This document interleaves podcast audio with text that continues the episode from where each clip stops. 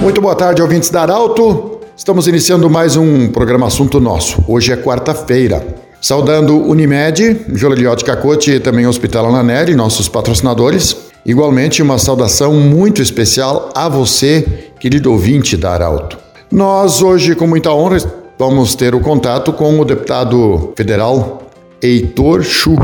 É, ele vai falar conosco sobre uma reunião que vai acontecer amanhã, às 10 horas da manhã, onde estarão participando muitas entidades, ministérios, deputados, autoridades, para abordar o tema venda de terra para estrangeiros. Deputado, qual é o principal foco dessa reunião? Boa tarde, bem-vindo a Arauto.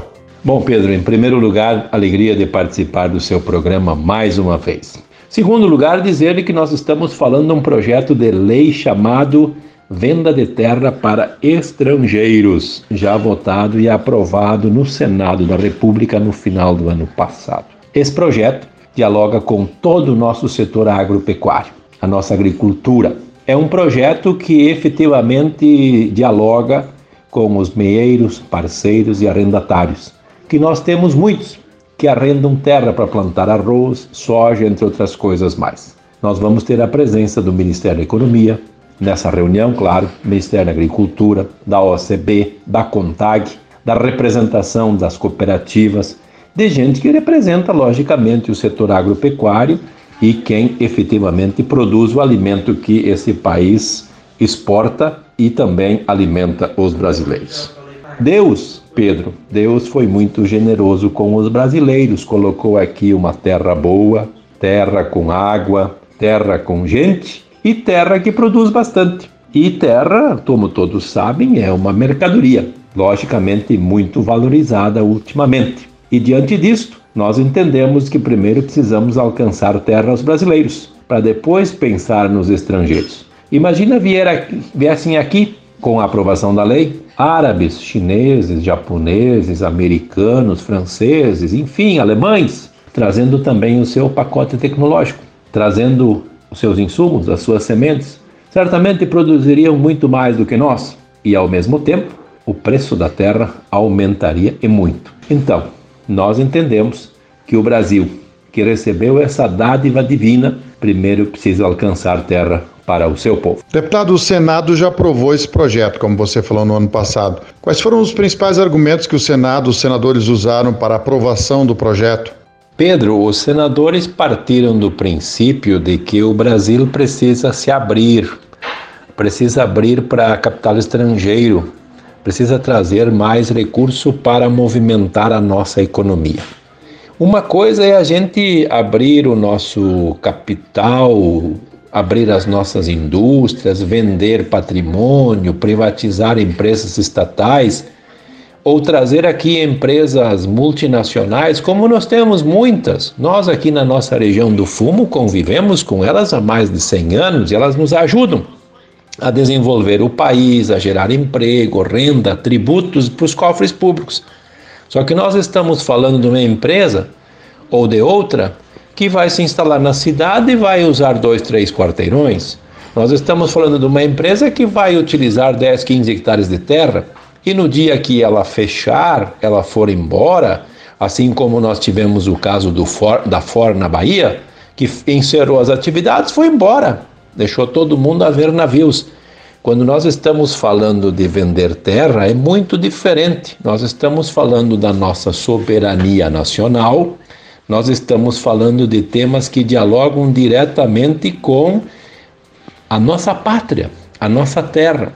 Esses foram os argumentos que o Senado não levou muito em consideração e nós achamos que são fundamentais. Por exemplo, o Rio Grande do Sul, que fica aqui na divisa com o Uruguai e Argentina. Depois nós temos divisa com o Paraguai, com a Bolívia, com a Venezuela. Vamos subindo 150 quilômetros de fronteira é área de contingência, vamos dizer assim. É uma área onde não pode efetivamente se fazer muita coisa por causa que ser área de fronteira. Como é que vai ser nesses lugares? Segurança nacional ali vai ser feita por quem? Pelo exército? Pois é, mas como é que ele vai fazer se a terra não é dele, do país dele?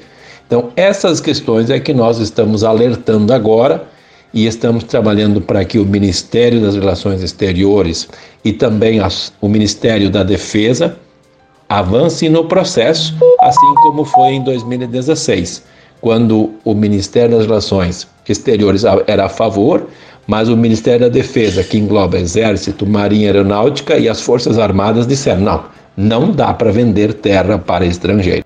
Deputado, para a indústria, comércio e outras situações também, já existem leis que permitem a entrada, a saída de estrangeiros no país. Mas especificamente nesse caso aí, no caso de compra de terras de estrangeiros, como seria essa legislação? Como é que seria essa parte legal eh, da ida e da vinda de estrangeiros ao Brasil?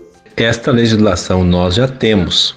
Por exemplo, no Brasil hoje, a área de terras na mão de empresas que são sociedade anônima ou limitada já são 26%, 35 milhões de hectares.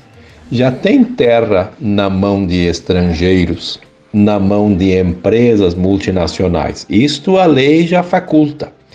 Assim como a gente olha, por exemplo, para as imobiliárias que trabalham com esse assunto, elas nos dizem: chineses, europeus e norte-americanos estão de olho nas terras do Brasil.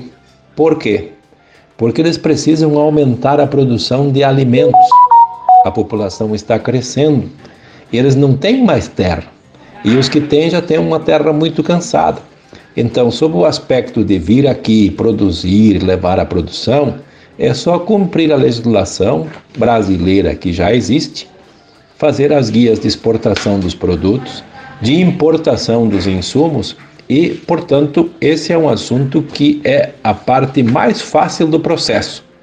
Tendo autorização para vir comprar e produzir, as outras coisas já estão resolvidas. Bom, deputado, para terminar, o Senado já aprovou o projeto. Agora está no Congresso. Aprova ou não aprova? Em caso de aprovação, ele vai para o presidente da República, que pode sancionar ou vetar. Este é o caminho? É, é o caminho, Pedro, só o nome é um pouquinho diferente. Agora o projeto, já votado na, no Senado, ele está na Câmara. Se a Câmara aprovar, ele vai para o presidente da República. O presidente tem duas opções: ou ele veta, dizendo que não concorda com isso, e aí o que, que acontece? Ele vem para o Congresso. O que, que é o Congresso? O Congresso é juntar os senadores, que são 81, e os deputados, que são 513, numa sessão conjunta do Congresso, ou mantém ou derruba o veto do presidente. E a outra opção do presidente, ele é sancionar. Se ele sancionar, aí é simplesmente colocar no diário oficial, é lei, e os estrangeiros podem vir aqui comprar até 25% do território nacional. Esse é o rito. Ou seja, repetindo e concluindo, agora a Câmara vota, aí vai para o presidente sancionar ou vetar, e aí, dependendo do que ele fizer, aí vem para a sessão do Congresso ratificar ou então derrubar o veto. Muito obrigado, deputado Heitor Chu. Conversamos com ele sobre essa importante reunião amanhã, 10 horas, entre muitas entidades, autoridades, é, que vão debater esse assunto então. Venda de terras para estrangeiros. O assunto nosso volta amanhã. Grande abraço, continue na Arauto. De interesse da comunidade, informação gerando conhecimento, utilidade é prioridade.